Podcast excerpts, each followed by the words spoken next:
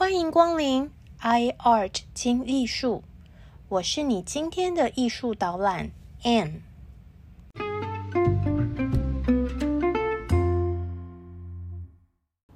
大家好，大家好，我是住在香港的台湾人 Anne，欢迎您来到 iArt 听艺术。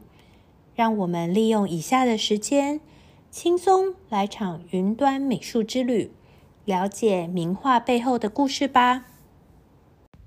我们今天要介绍的这位画家罗德列克呢，请大家务必先到 iArt 的 IG 上面去看他的照片，因为只有看到他外形的残疾和不同，我们才能将自己的同理心放在这一位画家身上，想象他经历了什么样子的艰难和歧视。进而去理解为什么他的人生总是特别挣扎，为什么他最后会走向这样子的命运，以及为了要达到他的艺术高度，他付出了什么一般人都无法承受的代价。罗德列克的父母都是贵族，两家经常通婚，所以他的父母算是表兄妹。结果呢，就是生下基因有缺陷的罗德列克。身为贵族家里的唯一继承人，罗德列克本来是大家的宝贝，集三千宠爱于一身。但是他的父母是被迫结婚，感情一点都不好。罗德列克的伯爵爸爸到处打猎开趴，很少回家。罗德列克的教育和艺术修养就来自于他妈妈的培养。体弱多病的罗德列克呢，从中学就休学回家自学，结果不幸在十五岁左右，他的左右腿分别因为跌倒就骨折，然后再加上原本遗传疾病的关系，从此他的腿部就停止生长。但是他的上半身依然继续发育，所以他的身体极度不平衡，脆弱的腿部呢无法承受上半身的重量。罗德列克只有一百五十公分左右，他走路都很吃力，更不用说是骑马、打猎等等贵族男子的运动。罗德列克的外形和体质完全不符合贵族的姿态。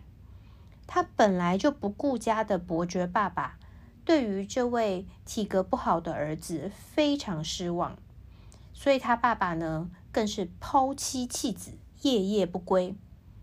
那罗德列克的妈妈就全心全意照顾起他的身体以及教育的部分。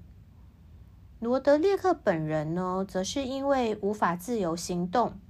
便把他喜欢的骑马、航海等等活动的心思都画在画纸上面，因此磨练出非常厉害的画工。罗德列克的绘画天分受到舅舅的鼓舞，于是他开始积极接受学院派的正式训练。之后又认识了波纳尔、梵谷、马奈、雷诺瓦等等新派画家。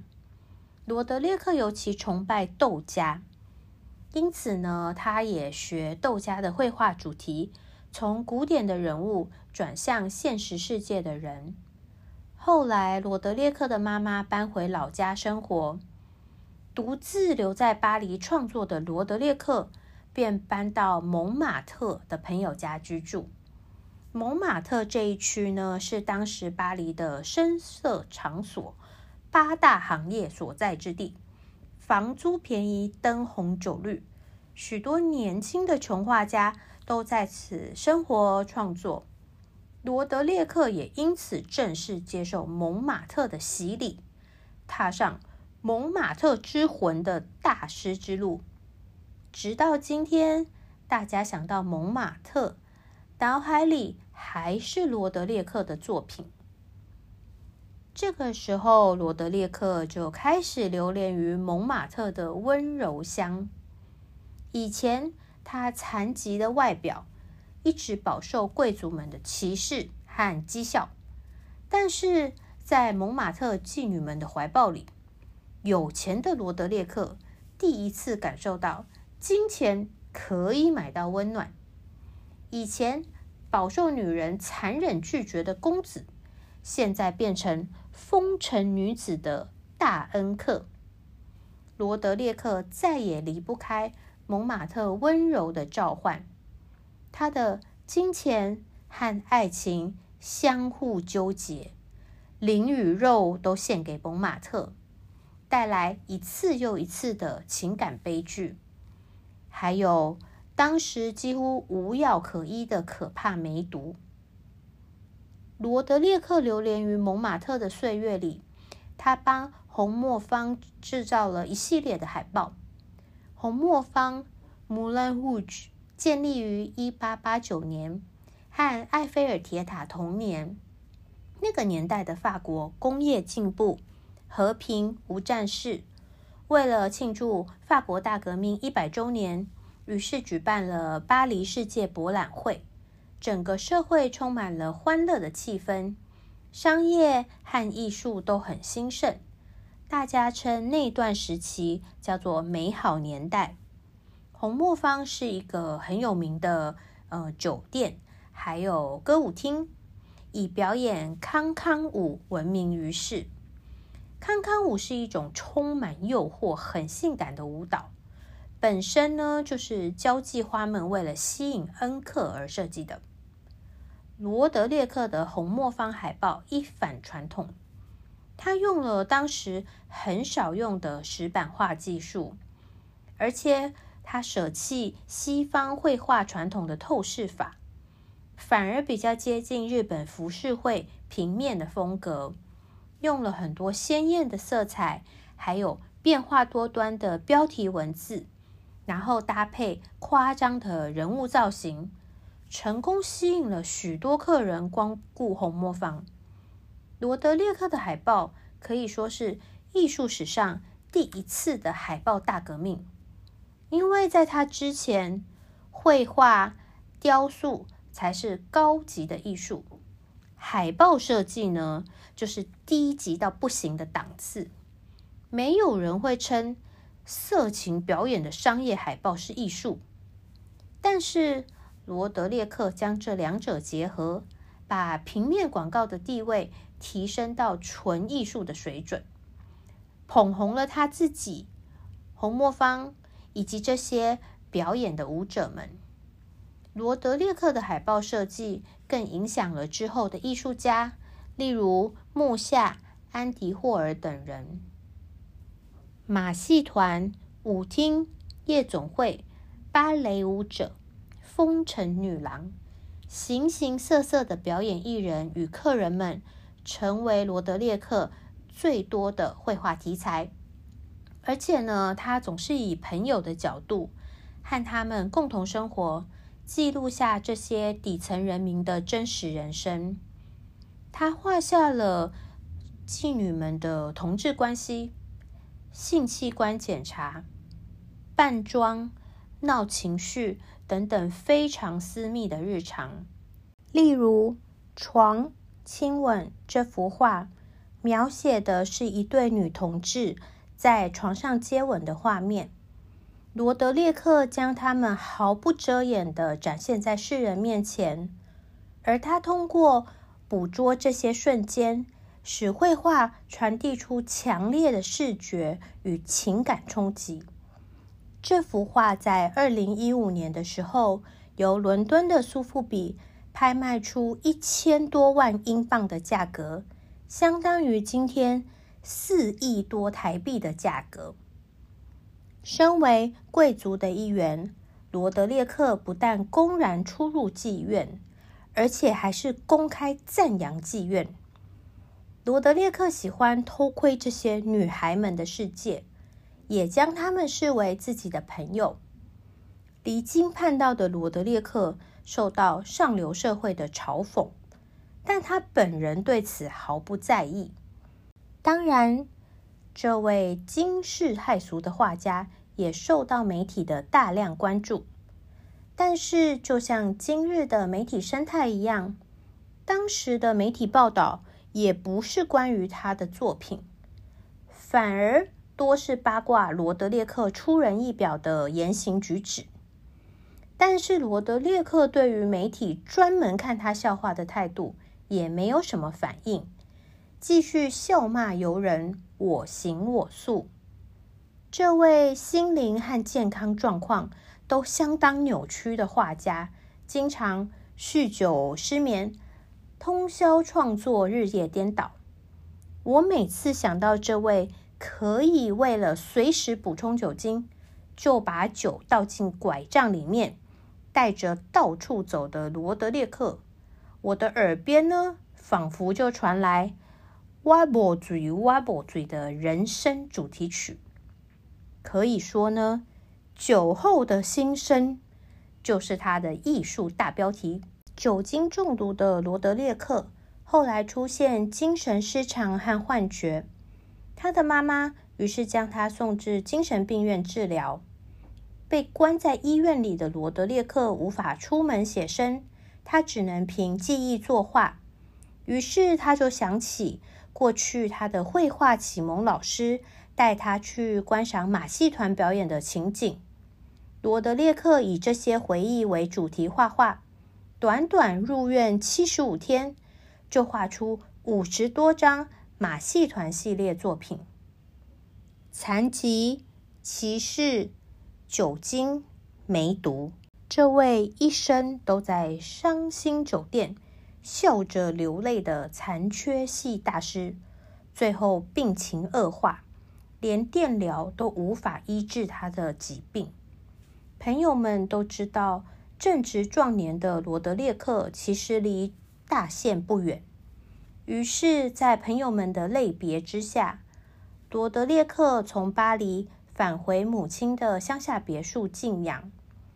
不久之后，才三十七岁就离开人世。但是，在他短短的生命中，却留下大量的创作，一共有七百多张油画。两百多件水彩，三百多件版画，还有超过五千张草稿。罗德列克笔下的人物造型夸张扭曲，却透露出震撼效果十足的生命力，还有写实感。我们不是很清楚，是他的身体残疾带来丰富的艺术心灵，还是他敏感脆弱的心智。因为被世界拒绝而越发光芒闪烁，我们只能确定罗德列克用苦酒满杯的人生际遇，画下了一个时代最精彩的样貌。谢谢大家本集的收听。另外，想在这里和大家说，这个 podcast 除了有自己的 Instagram，也加开了 Facebook 网页哦。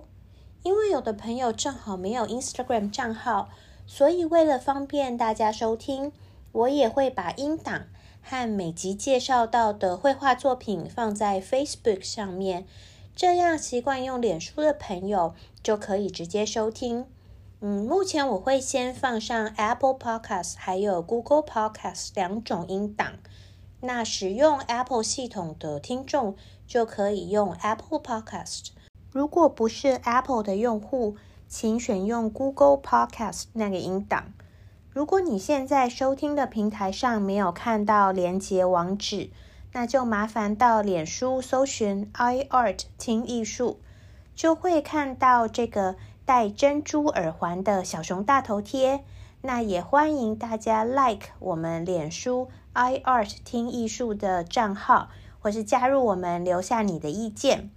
今天是 iArt 听艺术第十一集的播出。那我发现我最常收到大家的反馈是，嗯，大家都说想多知道一点关于艺术的知识，但是总觉得这些名词啊、这些历史离自己很遥远，而且，嗯，无论听过多少次，就听完就会忘记。可是呢，以后有机会接近艺术作品的时候呢？又很希望自己不要老是看不懂，然后也希望了解说，哦，这些作品到底好在哪里？为什么大家会觉得这些作品这么棒呢？那首先，我希望这是一个很好玩的 podcast，所以我希望大家可以轻轻松松的听，嗯，没有什么压力，就一边搭车啊、煮饭啊、运动啊、杀时间都可以听，不要想说哦，好沉重的知识性的内容。那接下来，如果嗯听久了之后，你真的发现自己是一个。很认真的人，虽然嗯不是艺术领域的专业，但是还是想对艺术方面的知识有多一些研究的话呢，我觉得嗯艺术不是一件非常容易的事情，因为它有一点像是一个很特殊的、很陌生，可是却很美丽的语言，就是每一幅画，每一位画家。每一个你听到的名词都是一个新的单字，就好像我们在学外文一样，我们也都要听很多次，听了又忘，听了又忘。然后等到我们熟悉之后呢，我们就可以把每个单字慢慢串联起来，那就会在我们的心里构成一个语系。然后渐渐的更熟悉之后，才可以灵活运用，进入一个新的世界。以后我们有机会再去看呃这些绘画作品的时候呢，我们就可以触类旁通，然后找到关键字，自己就有足够的知识去欣赏作品，接着就可以慢慢建构自己的艺术观。所以呢，我很希望这个 podcast 可以接触到更多，尤其是平常呃没有太多机会欣赏艺术作品的人。那借着这个更简单的 Facebook 的呃脸书操作界面，请大家可以分享给自己的朋友，让平时有在用脸书的各个年龄层都可以听到艺术故事。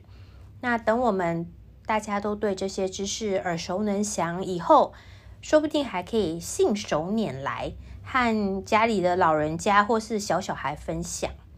好哦。今天的艺术导览就先到这里，非常感谢你的分享和聆听，还有点赞。我们下次见，晚安，晚安。